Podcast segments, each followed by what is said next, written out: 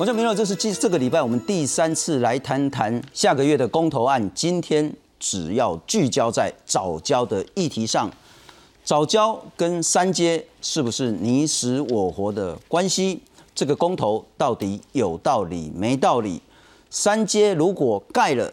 早教真的会受到巨大的冲击吗？三阶如果不盖，是不是台湾的减煤问题、空污问题？能源转型问题就会陷入一个绝对的困境。这一次好好来讨论，介绍两位正反双方。首先欢迎是反对这个公投案的环境律师张顺贵张律师。主持人、各位观众朋友，大家好，非常感谢。再来是守护早教正方的台湾满野新竹生态协会专职律师蔡雅莹蔡律师。主持人好，各位观众朋友大家好。好，蔡律师，因为你们谈到说，如果三阶在这个地方盖了。对早教来讲是会毁掉千年的早教，是会生态浩劫。我们来看看，请导播让我看第十一章了哈。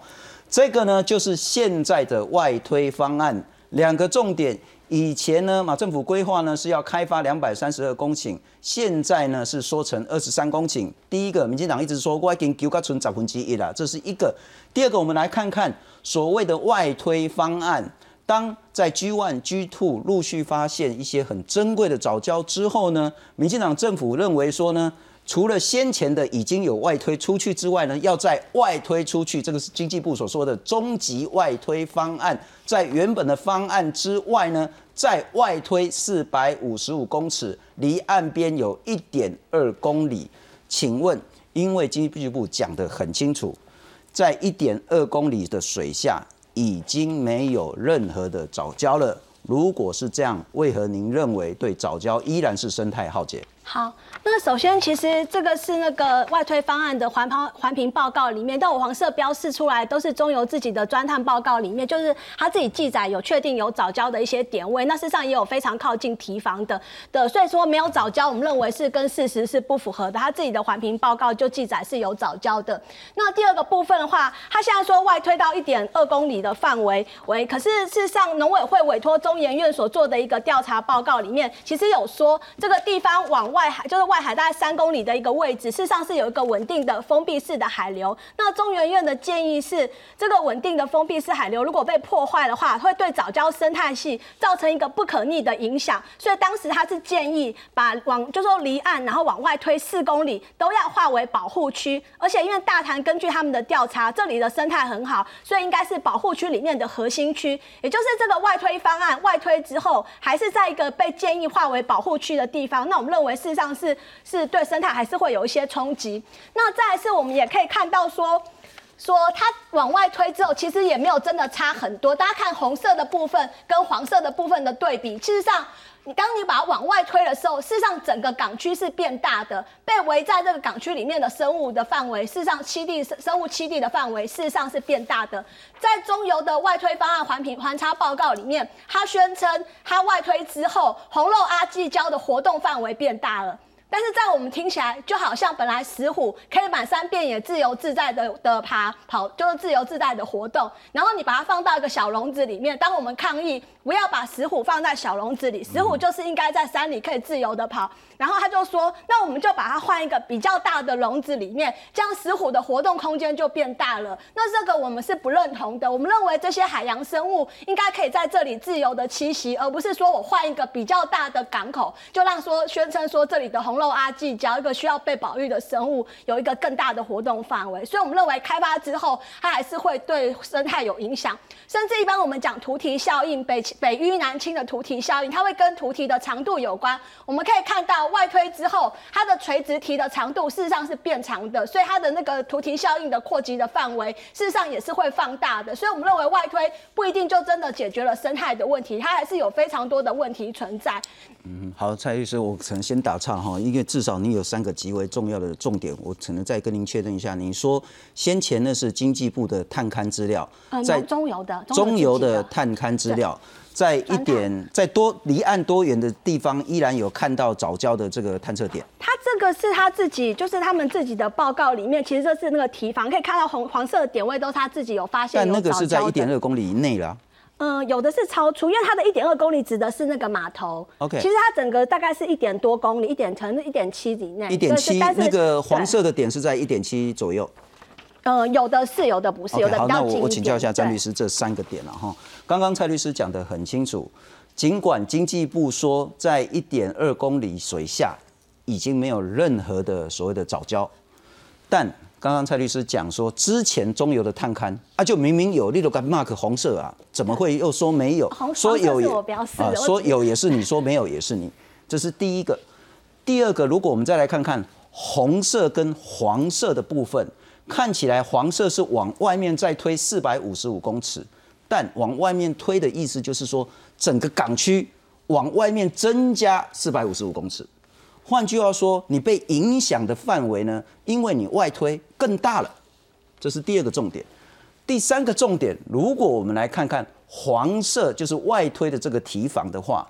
它很显然，它所谓的影响潮流的这个影响程度，或者是说对于内陆的这些早教的影响程度，恐怕会因为外推影响更大。这三点您的看法？我觉得刚刚雅莹在讲的这些，有一些可能有点有一点偷换概念啊、哦。我们先讲说港区有没有变大？港区就是外推之后变大的一个前提，必须要这是一个封闭式的港区。但是我们刚就说从这个图，我们很可以看得很清楚，可以看到从岸边到它的那个船舶，就说那个 L L N G 啊停车那个码头中间的这些体，其实那个南侧的部分其实就是完全离岸，西那个 北侧的这一部分呢，它有需要那个那个有需要，就是说桥桥接的话，它是用跨距那个落墩跨桥式的，也就是说它中间的这个。那个离岸从我们港呃岸边到那个现在已讲到一千两百公尺的这个范围，其实它是等于是镂空的，好，所以这个不能不能用说用以封闭式的港区来讲说这样范围变大。那第二个，刚刚雅莹提到说，中研的研究报告说这个附近有稳定的海稳定的这个海流，那我们要问的就是说，这个海流的走向是什么？是潮汐的这个。潮汐的这种我们讲东西向呢，还是说我们都知道说台湾的周边有一个黑潮是长是惯性由南而北，那在台湾的太平洋东边这一部分是有一个比那个海流比较强，那其实，在太平在台湾海峡这一侧还是有那个黑潮的分流，是，也就是说它主要的流向其实是南北。那如果今天这个港区已经就是说港已经在外推，那外推之后，也就是说。岸跟港之间的这个空隙更大，让它的那个由南往北的小黑潮，好的那个 那个流速可以更畅旺。那即便是东北季风有一些不同的那个洋流，那因为它是外扩的，刚刚讲又是镂空的，所以它的南北的洋流让这个海水的交换可以更好。那这样子其实对于这这周边的这些水质啦、浮游生物，要供给这一些那个依附于这个藻礁生态系的其他的这些这个动物啦，甚至可能植物所需要的那个营养源，其实都反而不会会受到更少的这样的推论有任何的科学报告研究调查吗？有，其实在这次的环差分析报告的那个水那个。这是这次已经送审送审的这个水沟那个环境影响差异分析报告里面，有详细的这个成大水工试验所的水工模拟报告，上面有很详细的说明。您的意思就是说，成大水工的报告呢，是说因为盖了这样子的一个外凸的这个提案之后，反而对藻礁、对整个海域的生态更好？没有，我跟原方案就是那个本来只有外推七百四十米的那个来比，绝对会。就是说，它会比早礁的保护更好。那会它会不会比说现在都没有任何的那个建那个盖，就是没有盖任何的那个人工构造物了？这些港区来比，会不会比较好？这个我们很难说，因为好，他们他有一个谈到重点。因此，如果不盖的话，是不是对早教是最好的？对，那当然这个前提是说，因为现在有一个原方案嘛，哈。那如果说政府的外推方案，其实它显然会比原方案。更好，但是完全就说都不盖，但这除非公投真的过了都不能盖，那会不会真的就就比对早教保护更好？我觉得这个那个公投方有想很多很大的担忧，但是我们其实可以看到一点，在刚刚我提的那个水工模拟试验报告里面有提说，哈，其实在完全都不盖的时候，这里的那个杨柳的流速其实是最慢的。是。那所以呢，在我们那个那个陈昭伦老师的那个中研院的那个调查报告里面呢，他常看到因为潮汐啊或者台风的关系，就会其实会有一些飘沙淤积覆盖，但是在一次比较强的那个。暴雨啊，或者台风或哪，其实也可能会把淤沙。我我们可能有一个很重要的争点要厘清了哈。我们来看看这个是蔡家阳蔡老师在先前拍的，这个就是那个栈桥嘛哈。那码头大概就是要盖在这个正方，再往外推一点点的位置。这么红色的，我们来看看这个影片。呃，它其实是理论上应该是绵延更长的。那应该是有受到破坏影响的，所以才现在看到这样子。但如果退潮到底会长什么样子，其实我们现在不是那么清楚。我们有一个东西还没有真正厘清，是说我先把它暂停一下，是，哎，拍谁？这个地方，乃至于再往外水下到底是什么东西？经济部现在跟我讲说，我有去探勘，我没有看到东西。那包括陈昭伦陈老师或蔡律师刚刚有谈说啊，可是你中游之前的探勘就说有东西，我们在还没搞清楚离岸一点二公里的水下究竟有什么东西的时候，我们有资格有能力去做公投不，这这我我我很快很快补充，我都刚刚我简单讲讲一下呢，这是看到就刚刚讲那个是潮汐作用，但是它更有一个更主要的那个南北的那个洋流。那刚刚那个水工所报告里面提到的，其实如果都没有人工构造物的时候，因为当然就没有刚刚他们担心，因为有一个有这时候外在离岸不管是七百四十公七百四十二公尺或者一千两百公尺有填构造物的时候，那个南北的洋流的速度是最缓慢的。那有七在七百四十二公尺那个离岸七百四十二公尺的原方案的话。那个南北洋流的速度是最快，那现在外推到一千二的话，洋流速度是居中，是稍微慢一点。那我刚刚讲，如果洋流快，它可能会减少那些漂沙的淤积。那有关刚刚就说那个主持人或者刚刚雅莹提到的这一个，就是说哎，中游的报告有没有前后不对？其实我觉得这也应该是那个雅莹这部分的过度的解读或者误解。中游他提到是说，钻探过程中有采集的那个从那个。那个钻探口拿出来看呢，它有零碎的礁石，但是这个礁石到底等不等于可以解读成是藻礁？嗯我觉得这是一个大问号。但是他们一现在目前大概直接就把它认定说藻礁，而且它是零碎的。原先那个原方案里面，如果说可能要浚深跟那个要填埋，当初那个潘老师他们最担心的就是说会破坏整个礁体。是，那现在已经外推之后。不用菌生，也不用填，所以对整个胶体都没有。那那或许零碎的点状可能有不，就是说有一些所谓的鳞鳞状的那个礁石，那这些礁石是不是？直接完全都可以跟早教画上等号，而且为什么它会零水？那蔡蔡律师，我还是想请教，就是说到底水下是什么？可不可以？因为它上面并不是说零碎的礁石，它上面写的这个点位就在堤防旁边的这个点位，它的水深是二十二点六六米，它上面写的是早教岩体为主，至少就这个点位，别的我不敢讲。他自己画的报告里面，他并不是讲零碎，他自己就写早教岩体为主。那我觉得的，其实我是不认同说说你说流速快快变快就是对这边的生态好。其实，其实那些学者像刘静宇老师啊、陈昭老师，他们其实都讲过很多次，早教能够这么独特的生态系能够出现在我们台湾，它是需需要很多的条件的配合。它需要沙也不能，它不能太多沙，也不能太少沙，它就是要一个天时地利人和，然后才能形成的这样的环境。我们用人工说，哎，我们来给它一个更快的水流，这里的环境会更好。其实中游外推方案的报告就说，它这样子改善改过里变变化之后，他说它的那个会更适合珊瑚会长得更好。那我们就跟他说，可是珊瑚跟早教。礁之间，它有一个栖地竞合的关系，因为珊瑚的生长速度是藻礁的十倍以上，它是动物藻礁长得比较快。如果他他讲的对珊瑚更好，那有可能某种程度它就是在掠夺藻礁的那个成长发育的一个空间。所以我不认为说人为的那种调整，你说我能帮那个藻礁设想一个完美的环境，它会更好。那我刚刚在讲影响的时候，我漏掉一个很关键的，其实刘俊宇老师不断的写文章在讲说说平行海堤其实对这里的伤害是很大的，就是说很多的海洋生物它它是它。的生命周期，他小时候住比较靠岸，然后长大以后要出去，然后还要再回来。当你这个平行海堤一盖下去的时候，其实这样的一个生命周期就是被打断的。所以我还是认为最好的是不要的，不要去人为介入。不要说我们人为介入可以给野生动物一个更完美的环境。好，我们可能是不是说到底这个外推方案盖了之后，对藻礁会有什么样多大程度的破坏？恐怕我们还没真正理清。不过我们来看看经济部的说法是。当水深在十八米，离岸一点七公里之后，就没有看到礁石了。那因此经济部推估呢，结构物影响海床的面积不到百分之二。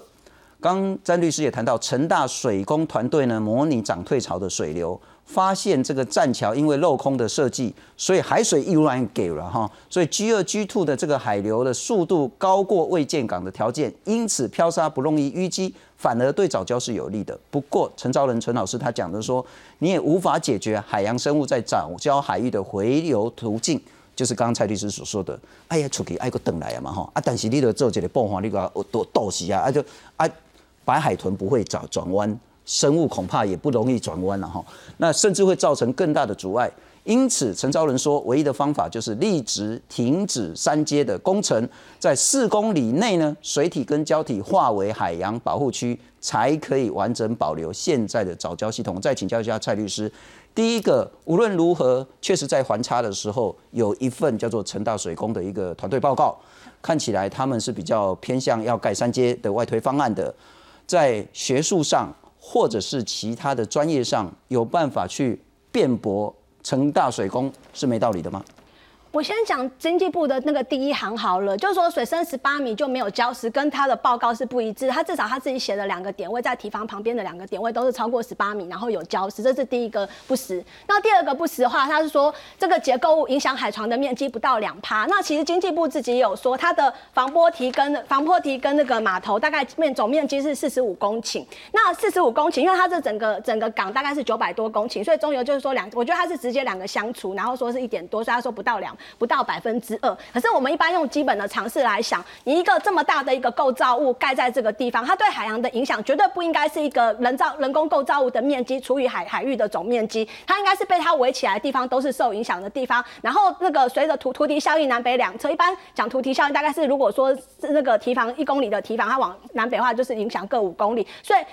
被围起来的地方跟南北两侧的受土皮效影响的地方都应该是受影响范围，怎么可以说是对影响不到百分之二？那至于后面的，因为事实上我们也都很了解，其实也是是说过去我们对环评制度一直有一些维持的，就是说环评制度它就是说说开发单位自己找他的找的找那个顾问公司来做分析。那顾问公司如果你分析的越好，把这个生态调查的越好，分析的那个它都看起来都不该过关的话，以后这个开发这个顾问公司可能也很难做生意。就是所以过去大家在环评法的修法的倡议。其实也希望说能够让它更加的 OK。那我请教一下张律师，这就是说服力的问题。然后，当我们在做环差分析，或是现在到底水下到底是什么东西的时候，一个是中游跟我讲没有东西，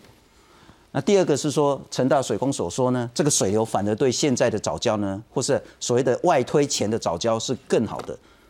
这两份东西是真的足够说服保护早教的人们说，你可以坚信外推方案真的不会伤害早教吗？我觉得就是说考量这个议题的时候，还是要把多元价值综合考量哈。但是这个我们后面再谈。我们还是回到早教这个议题里面，但或许在这个这个点位，可能它是被被要最优先考量。那我想也因为最优先考量，后来政府才会做出这个外推方案。但是我觉得回头我我们要提的就是说。今天做这样的外推方案，不是雅云那个所讲的说啊，是要用透过人工构造给它更快的水流，而是说，因为有盖港的需求，那但是你要如何去做出更好，可以降低它的影响？那雅云又刚刚又提到说，哦，这个港区总共是九百公顷，其实那九百公顷是最早最早的那个观塘工业港的环评通过的范围，但是后来。现在不管是原方案的设计，或者现在外推方案的设计，其实它都没有用，就说不是港区的范围，都不是用到这九百公九百公顷。那雅英刚刚也提到了，就说中游讲的那个十八十八公水深十八公尺到二十公顷里面都还有礁石，那就刚提到了这个礁石是不是直接能够跟藻礁完全画上等号？这是一个很大的疑问。那在我们看到资料，其实是不是让？但他写的真的是写早教掩体为主，难道他这个是不实的登起掩体有一有一部分掩体，但那掩体就是他已经跟他的那个那个整个连续链体其实已经是不，它是一个零碎的，而且因为你从那边挖下来，它就是说它很多点去挖的时候，它只是其中部分的那个那个钻掘孔里面有看到有这些掩体，那这些其实它就是。可能是因为浪啊各方面使把它给，就说一个一次台风什么冲打之后断裂之后漂流到比较，但或许有可能是这样，或许它也可能是早教啊。就是从挖钻掘出来的看到的，你看不就说没有办法辨识出它是一个活体的藻礁？那而且甚至大有相当大的比例是连藻礁都不是。我觉得前提是要把这个对这个要理，但是这一部分如果今天人家已经拿出了那个有有专掘的跟海底摄影的报告，那他们都还是不相信，那就是但就会永远沦为各说各话。他们自己的报告。那我再我再提一下，就说还有刚刚提到这个说啊，那会不会影响到这个回游早教还生的回游？嗯，如果今天早教他们所宣称的早教生呢，一开始他们担很担心说。这里的胶体会破坏。那现在因为不用菌生，不用铁说，他们现在讲整个藻礁生态系。那讲整个藻礁生态系的时候，那我们就要看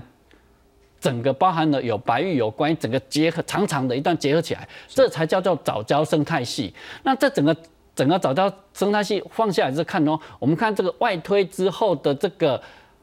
那个港区的外体，大概在四四千六百多公尺，这样子对整个。藻礁生这么范围的生态系里面的洄游生物的洄游，到底它会产生什么样？我们要这样子看，而不能你把它锁定在说所有旁边的藻礁生态系要不可以看那个要迁移的是不可以盖藻礁都拿出来讲。但是如果要看到洄游生物，说你只看到这外体四千六百多公顷阻挡的这一部分，讲说洄游路径会被阻挡，要要看就要看整个。它的回流路径会不会被？不，那那张律师跟陈那个张律师可能我们等一下，嗯因为对我来讲，我们确实也真的没有看到是当外推这个黄色这个提案盖起来之后，整个大潭电厂外面的这些藻礁生态呢，会受到什么很严重的冲击，还是根本不会受到什么样的冲击？我们没有看到什么具体烧理的科学认证的东西，对不对？到目前为止，没有一份报告是这样做的。我只能这样子说。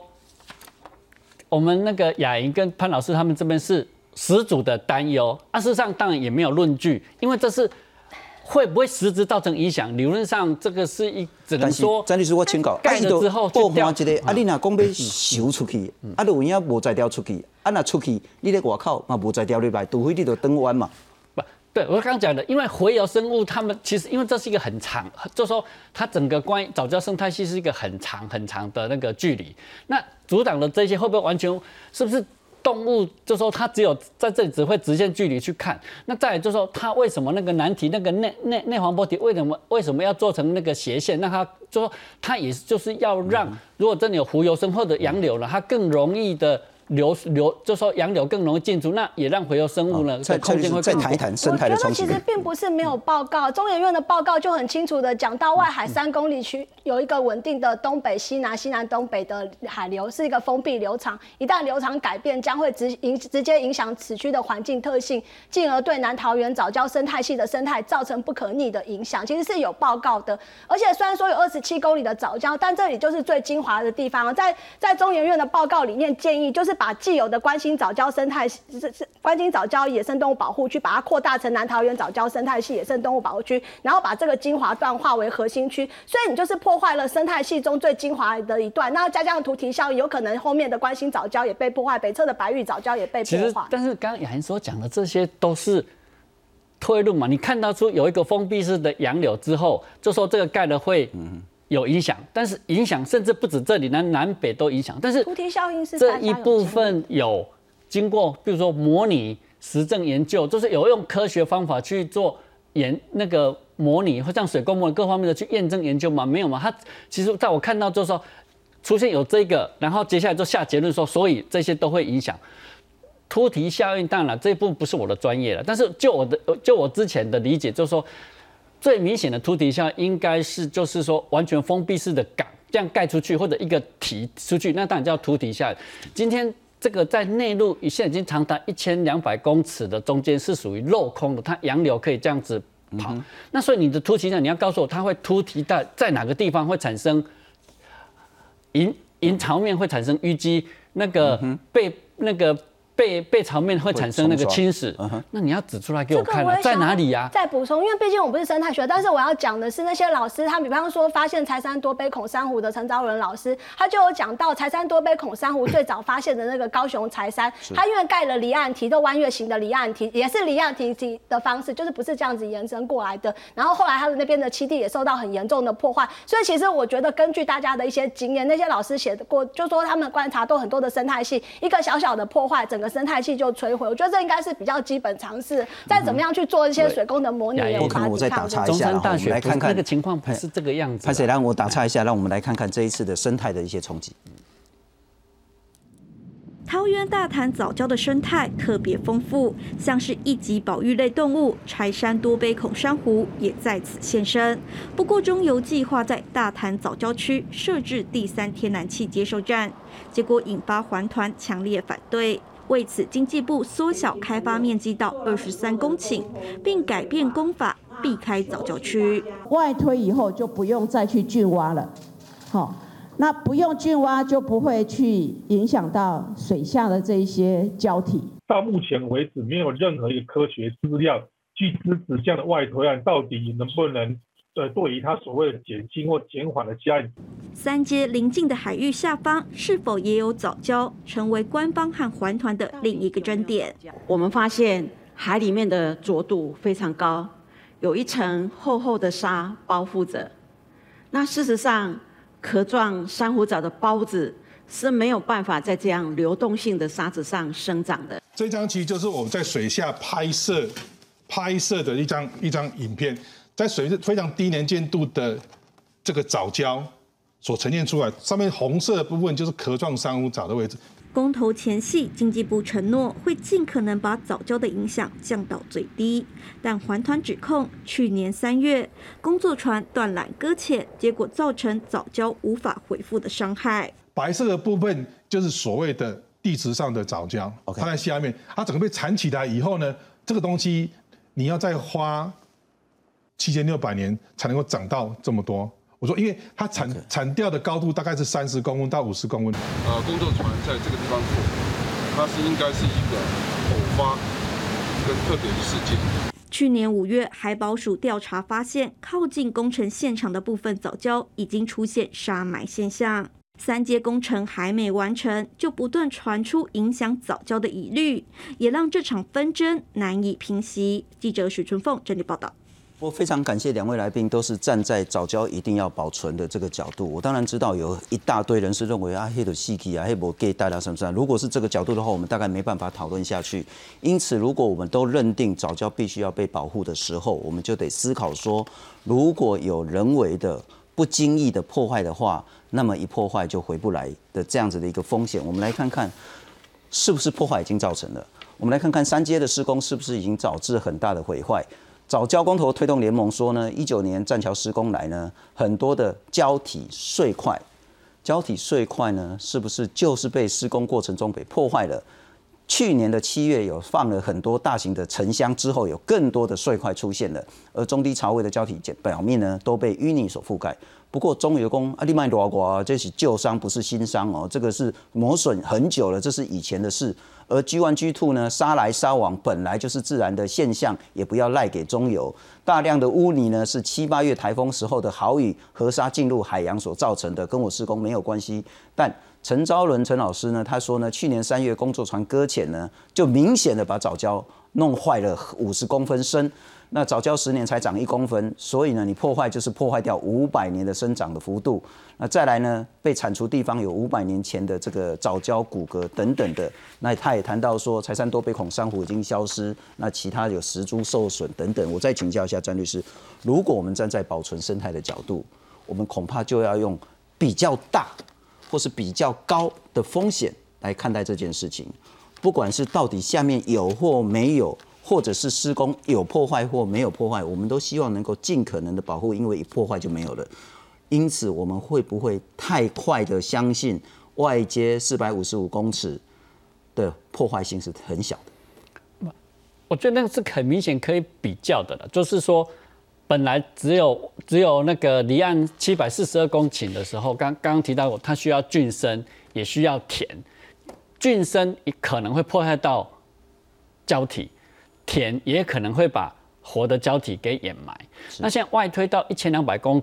尺之后呢，不用菌生，也不用田，好，那这样子相对来讲，绝对对早教整个生态系的保护会，就是说比较了，一定会比原方案更好。可是您一直谈到生态系，如果是一个生态系，一个譬如说你一定要盖栈桥嘛，哈，栈桥痛出去，啊，我靠，再给我做几个爆花。这两刀下去，它还是会伤害生态系。我这是我以借用潘老师他们说，因为他们一开始在讲七百四十二公尺的那个连七百四七百四十二公顷的那个范围的，他是讲说会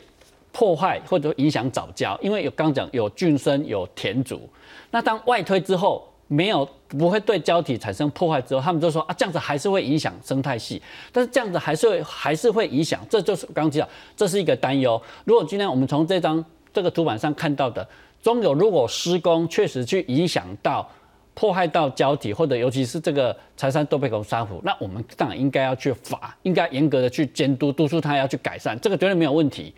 但是。事实上是不是真？就说刚刚最前面那一个所谓的那个零碎的胶那个碎块，这个到底是不是属于他施工破坏？这这个当然也是可以用科学去验证。是刚刚讲的，该罚我们就来重罚，该严格的去要求他改善啊。如果不是，我们觉得也不要说哦，一看到啊就直接帽子往他身上扣。我觉得这样子都不公平，也不是也很难就事论事。那早教它当然它生长很慢，好，这个大家都很理解，所以但也。今天政府为也也觉得说要重视它，才会有一个外推方案出来。那外推方案之后，到底刚刚提到的，到底是说啊，那个就说对早教不会产生直接破坏之后，那潘老师他们直接讲成早教生态系。我说按照讲生态系来看的时候，我才刚刚一直在强调，那我们应该把南北这么大长长距离范围都有早教的生态，要一起拿来看，这样子的一个四百六十，应该四百六四千六百八十公。尺的这个长度的外底，它到底会对整体的我我听懂詹律师的说啊，蔡律师就是说那个是不是呃护早教的团体们太过度推顿推乱那个破坏的风险，过度呃把这个所谓的外推方案对于生态系的破坏的那个恐惧拉到很高。我觉得不算是拉到很高吧。台湾过去有很多的生态系，它只是做了一个小的工程，甚至有的是做了一部分，然后停下来，后来生态还是摧毁。所以我觉得这种担忧并不是空穴来风，它是根据很多的历史经验所累积起来的。那如果说政府也觉得这个地方要保存，说早教永存，那你不应该说我们来做一个实验，先破坏看看，说不定不会有什么影响。因为当你做下去以后，也许有些事情就再也不会回来。是是，不过我们可能换另外一个角度了哈，就是说，如果今天我们只谈说。早教是绝对的，那三阶其实不应该改。可是现在我们有其他的东西，包括我们很期待是说减煤的部分，我们可以加快角度，因此我们可以有这控制我们的空污的问题。我们期待的是能源转型的问题，我们某种程度也在期待飞核家园可以真正在二零二五落实的这个议题上。我们来看看早教三阶跟能源之间的冲突性。行政院强烈反对早交公投，就是担心第三天然气接收站无法兴建。经济部强调，三阶如果不能如期供气，北部恐怕会有供电缺口，预计要增加五百万吨的燃煤发电才能填补。绝对不是威胁哈，没有办法供气的这个电力呢，会高达一百三十七亿度嘛哈。那你这个电力没有的话，那一定要有别的地方来替代。那别的地方来替代的话，那呃就会增加这个燃煤的供应。经济部长王美花表示，替代方案可能会是减少台中火力发电厂空污计起的降载量。经济部对此并不乐见。常年记录六轻公害的摄影师许正堂也支持新建三阶，希望透过增气减煤，改善中南部的空污问题。增气减煤，那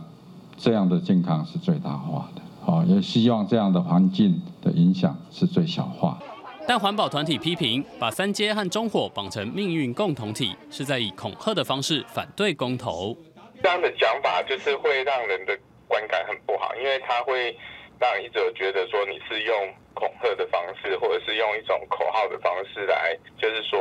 阻挠也好，或者是反对公投也好。早教公投推动联盟指出，新建三阶的经费用来发展再生能源或推广节能，可以发挥更好的效益。记者综合报道。不过我们很快把争议的焦点厘清一下，我们来看看这是经济部的文宣广告，然后他说北部要用电最大的关键就是第三接收站，他说北部用电呢是全国最高，啊其实某种程度也说是那个南电北送导致的争议，某种程度也在讲说这个是不争议的事情，因为你北部要用电导致中南部的空屋的这些问题，电力缺口怎么办？经济部说没有三阶呢，只能用七号机来发电，那会短少一千一百三十七亿度的电。要烧五百万吨的煤，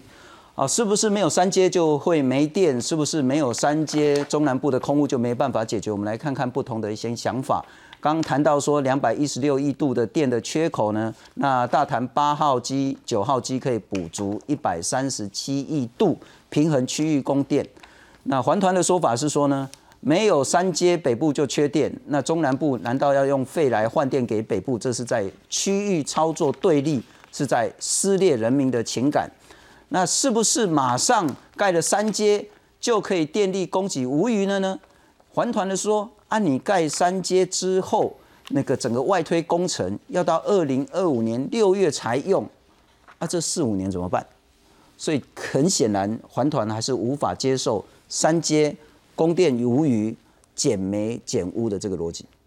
对，因为政府他所说的一百三十七亿度电，他是说会，就说如果三阶延后的话，他说大，就是说三阶，他们说三阶延后，大潭八九号机就没有办法上线，但是我们从。这个今年五月才刚公布的那个全国电力供需报告，可以很清楚的看到，大潭电厂的八号机是明年六月上线，九号机是后年的六月上线，而外推方案是一那个二零二五年的六月才上线。那当然，明年的时候，大潭的七号机现在是单循环机组，它会先下来，然后改成废热回收再利用，同样的气，它可以发更多的电，然后等到到二零二四年的时候六月上线，也就是说，大潭所有的新机组都是在三阶。上线前一到三年都陆续已经上线了，所以我们认为绝对是有其他的气源。那这个有其他的气源，事实上也是在同一份报告，就是全今年五月才刚公布的全国电电力供需报告里面，它针对三阶延后，它也提出了一些应应对策。比方说，他说要增加民营的电燃气电厂，然后要优先调度的时候优先使用新的机组，大谈七八九号机。然后他说他要去改善。就说电力的可靠度，就是减少那个机组故障，跟提升它维修的能力。再一个，我觉得很重要的，他说要去。扩大供需量反应的机制，增加需量反应的成效。它预估那样的成效可以达到那个一相当于一千一百万千瓦，而它所预估的三阶延后的影响是一百零二万千瓦到一百八十六万千瓦。所以你透过一个需量反应做好能源管理，就可以将减少了大部分的很大一部分的影响。那最后也是一个，也是我觉得政府一直有在做却没有告诉老百姓的，就是他说他要提高既有台中跟永安接收站的供气能力。事实上我们知道说。三阶并不是台湾目前唯一的接收站，我们事实上有很明显的是，我们还有好几个接收站正在盖。我们的一阶，我们的台中的永安港，它现在有六个除槽，正在要未来要增加三座除槽。我们的二阶台中港，它一二期已经有六座除槽，那是已经盖好的，而它的二期预计在一二年还会增加供提高供气量两百万吨。那三四期的话也是三期已经在盖，四期也有预算书。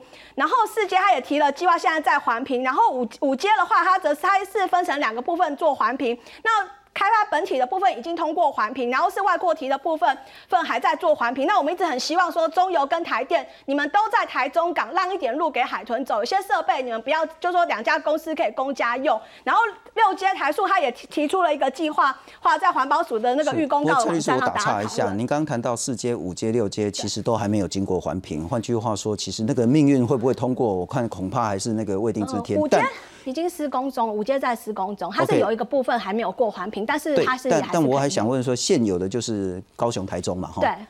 那高雄、台中当然就是就近供给高雄，不管新达电厂或者是台中的这个火力发电厂的这个燃气的部分。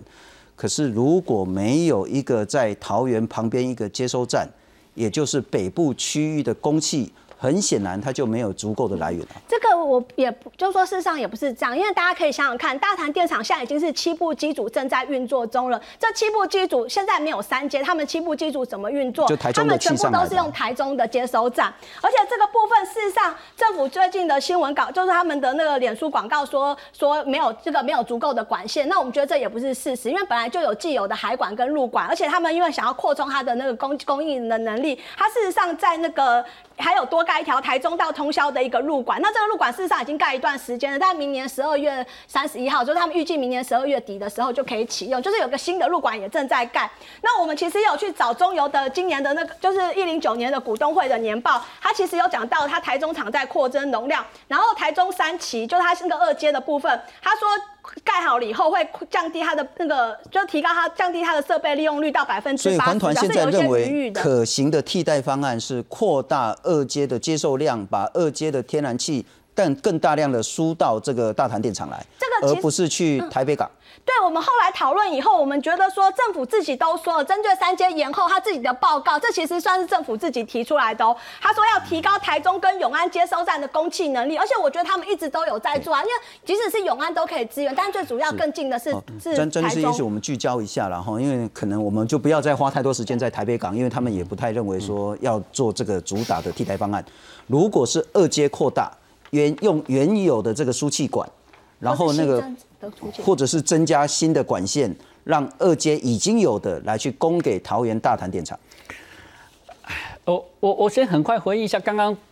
前面提到的，就说刚有人说，如果那个就说有些生态可能一破坏就永远回不来。我觉得那小面积的基地很可能是啊，但是我们会举一个很成功的案例，但我不是说完全三阶这个案子一定要可以比照了，就是说像。高铁因为它快速行驶，所以它的路线不能随便弯，所以它它有一段在台南会破坏到原有，也是台湾很稀有的水质的栖息地。但是后来用补生态补偿，在关田另外找了一块地去做这个生态富裕。后来现在那个关塘关田的水质园区，其实富裕的情况非常的好。就说一个生态系会不会破坏，当然要看它面积。跟早教还是很难这样比了。不，对我那我要我要强调就是说。一个生态系，你要会不会受到一个局部的开发的影响？要看它的大小跟它的承受能力。如果早教是一个有七千年的活活动的成，而且面积又那么大，我们可以担忧，要小心注意，但是不能直接画上等号，说有一个那个外扩一个四千多公尺的那个体，就一定会有严重的影响。我觉得这样子的推论或者论断言之过快。OK，那刚刚雅莹律师，你一直在提这个全球供需报告里面讲说。啊，那个大潭的这个八九号呢，确实如你所讲的，可能在二，就说陆续在二二零二三年、二四年就会，哎，二零二二二年、二三年就会完工。是。那三阶现在已经延到二零二五年六月才完工，为什么它可以供气？你刚读了老半天，但是我觉得你这样这样有有点那个断章取义。同样一份报告，刚你秀出来的，它上面为什么大潭的那个八九号可以优先？七到九号可以优先运用，因为他认为说这是高效率，所以呢，他是从将原来一到六号机组的供气呢优先调度给这个刚盖好、效率更好原本的气。对，人家是这样子写嘛。等一下，因为我练了五个点。它其实也有对啊，但是你把最我每个都讲你把最关键的，人家是从一到六号机组的气源调度给七到九号，你没有讲，你知道？我刚刚有讲，你刚刚就我说他优先你刚刚就说蔡律师就是说台电有长气，不中油有长气啦。啊，你认为中油没有长气？刚刚他的说法就是说，那八九号在二零二三年之前就已经可以上线了，所以三阶根本那个到二零二五年六月才。盖好，所以根本不需要供，不需要盖都那个这些工期都没有问题。其实不能这样解读。那刚刚焦点二阶扩大，讲二阶应该是指台中，台中，台中那个外扩防坡体，刚刚雅莹也讲了，它的外要要做那个那个五阶的那个外扩防坡体，它有被因为可能会阻真的阻挡到那个白海豚的回流路径，这一部分的环评一直卡关。那你说只盖？接只盖那个那个除草，那它的输送管线有，你再怎么加压，它一定有它的输送的极限啊。如果你刚刚讲到现在正在盖到通宵的，对，那什么时候会盖完？但是我们现在问的是要送到北部到大潭，哦，这真的还有其他其他的那个民营的那个电厂要用这一条管线，它是不是已经濒临到极限了？我觉得这才是重点嘛。那那另外对，刚刚我想主任也刚提到，你提了很多那个世世界。协和电厂盖，那也产生很大的争议啊，当地就也都不同不赞同啊。那外面是珊瑚礁。对啊，那哎呀，那卖鸟的所谓的六阶，那这是更遥不可及的事情嘛。好，所以我们要现实回去回来看，说就图片这一张，我们很清楚可以看到，二零二三年到二四年有这么多大型的机组要除役，好，上面一整排是。那我们看新增的下方的八号、九号跟大潭的八号、九号跟七号呢，它必须要从大潭的一到六号去减气来弥补。那其他大部分呢，都是所谓的太阳能光电，那个那个机组的发电能量都很小，有这么多的机组要除役，那可以新上线的机组有这么的少，这里面真正可以比较可靠的，大概就是新打的新一号机跟二号机，里面二零二四年那个所谓的台中新一号机，跟二零一五等于是二零二六年的那个台中新二号机，这个对不起，现在也被卢轩市长卡关，根本连盖都无法盖，所以他也注注定会拖延。那在这样情况下，这不是捅恫吓，我以前我也不以为然，但是从这张机这一张，我想雅也引用了，至少这个不会是作假。我们到二零二四年、二五年这两年，确实有很多大型机组要除役。那如果没有找到新的电替代电源的话，确实这不这不是同，确实就是有供电上面窘迫的危机。供电的危机，我可能再请教一个，会不会是因为我们的备用的这个容量把它弄得太高了？这是一个。第二个，是否我们在其他的节能上？或者是绿能推动上，或者是其他能源的运用调度上，我们做的太少。如果这两个东西做好的话，会不会不必然会缺电？那我们但希望，比如现在那个虚量竞价，或者那个那个能源效率使用更好，应该要让，就是说也要鼓励所有的企业节电，甚至要该不该涨电价，这些其实我们都支持，都要讨论。是，但是我说客观的事实，比如说。啊，那现在的台积电的扩产扩成这个样子，它又被誉为护国神山，那它的用电量其实真的很大。那但是其他的用电量我们又减不下，而且现在各地偏偏要盖捷运，也都要用电，是，也就是现实考量，节电的部分该不该做，或者让使用电更有效率，都应该。OK，那但是赶不赶得上缺电，还有这一部分，我说二零二四年到二零五年那个机组加起来这么大，这些其实是。应该。已经加上大潭的八九号机组不能上线的话，可能已经远超过那个是所谓的备用容量。蔡律师，我我请教您了哈，就用您这张图了哈。我们今年是一百一十年嘛，所以核二厂一号机应该就除以了嘛哈。那明年一一一的话呢，就是大潭大林两个机组要除，后年一一二有三个新达还有核二厂要的二号机组要除以，然后一一三年更多要除役。啊，其实绝大部分除役的应该都是火力发电厂了哈的这些机组。我想问您的一点是，如果就结构面来看的话，如果我们不盖三阶，我们很显然后面要新增的燃气机组呢是没有办法有效的大规模扩充的。是否也许我就逼的这些火力发电厂要延后除役，或现有还没除役的火力发电厂要扩大它的使用？我稍微说明一下，因为我其实是认为说，不能只谈除役的电厂，也要看你新增的建厂，还有你事实上你的一阶跟二阶都事实上都是有扩充的计划，而且是正在盖的，很多都是这几年它已经工程已经进行了，就是会会扩增更多的气气源。事实上，三阶并不是台湾目前唯一的那个燃气的那个接收站。然后再一次，其实我也有统计过这张表上面，这张表上面就那个。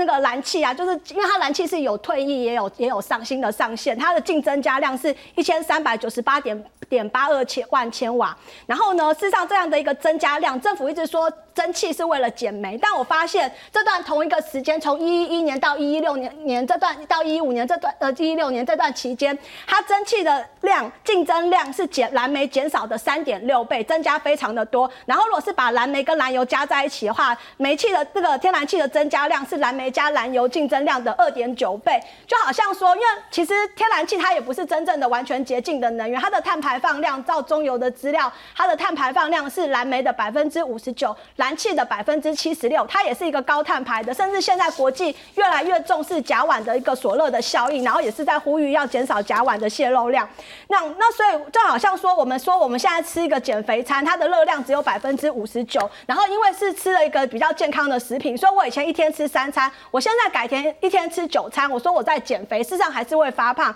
因为你事实上你净增加的燃气，事实上比你退役的燃煤事实上还要多非常的多。那再生能源它再怎么不济，它其实上还是有一定的功效，尤其是像太阳能，它可能在中午的时候，它的发电效，我们用电量比较高的时候，它也是发电效能比较好的。我也去计算过，它上面讲的那些再生能源，事实上它的再生能源未来这几年增加的总量是燃煤核能减少的量的一个七点五倍，事实上还是规划非常多的。所以我们认为说，要说三阶有延宕，当就会一定要是增多少煤，我事实上不太认同，因为我们可以把用在三阶的经费去协助企业去做节约能源，或者是去协助去发展一些再生能源，而不一定说只能只能用燃气，就说不不盖三阶就会增加。我问一个很务实的情形，您刚谈到说，如果我们不用所谓的三阶。那我们用不管是不管是绿能也好，或节能的部分，可是我们来看看很现实的一点，我们都期待绿能可以很快很快的达到二十帕的这个发电占比，可是事实上一百零九年我们的绿能发电就是只有五点八，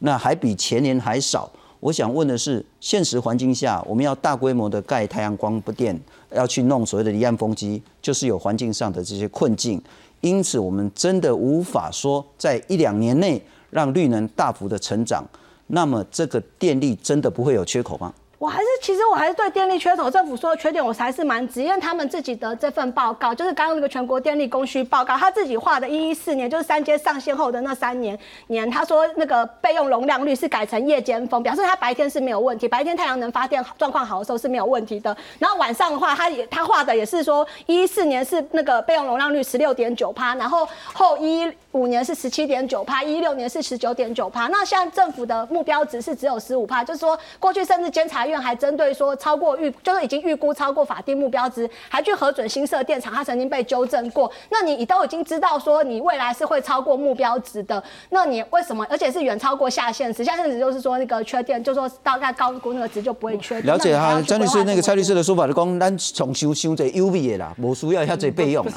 嗯，这个如果今天这个。你你因为三阶下面包干那个大潭的八九号机组要不要的的那个可以作为备用容量的那个比例在多少？要不要就先扣掉了？对，为它没有没有电掉，还是高于七点二趴。所以而且我其实是对于政府说没有三阶就不能大潭就一定会不能发电。那个这这两个扣掉，然后我们加上还有很多厨余这样子要一直扣，到最后啊，然后我们的用电我们的用电也会新，我们用电也会增加。新就刚刚前面这张图已经看过嘛，新新增远远低于。减少。那刚刚当然，我我很支持。刚我我们应该有新增远远低于。我是说，在二二零二这一一三年跟一四年那个可以上线的机组，嗯哼除以的远多于这个新增的。那就太阳能，就再生能源，我们都很支持，应该极力发展在在那个再生能源。但是它确实也有刚刚讲环境面的的那个局限嘛。刚雅人好像讲的说哦，这些好像发展一帆风一帆风顺。那忘记吗？满野新竹现在在云林，可是极力的反对离岸风电，极力反对那个太阳太阳某些太阳观点。直接去反对，我们是认为他要选长子，还有施工。对啊，那反正反正还有很多问题嘛啊，所以我我要提到就是说，每一个那个能源的发展都不是那么的顺风顺水。那我们当然要盘点，要去取舍。那至少今天如果燃气的供应可以够一点。同样都是火力，依照那个能源转那个能，我们蔡政府的能源政策里面，希望燃煤从五十可以降到三十，燃气可以提升到五十。这里面燃每花一度电，燃煤所产生的，就所所排的那个碳的量，燃气只有它的一半。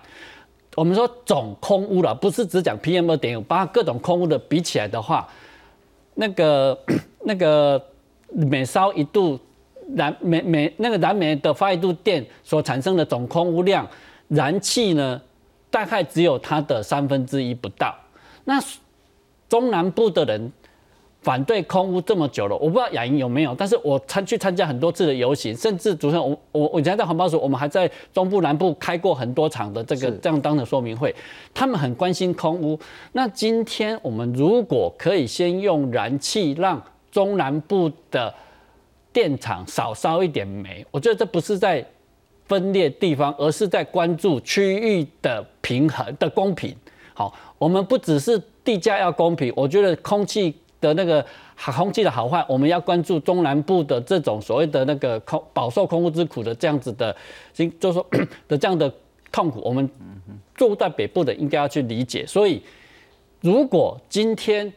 三阶迁移之后，已经可以让对早教生态系的影响降到尽可能低，但还有担忧，但是那未来就要去实证。那在这个情况之下，我们同时兼顾中南部的是空屋的需求。也许谈一下空屋的问题，对真的我还是想要。讲两个两个部分。我先讲，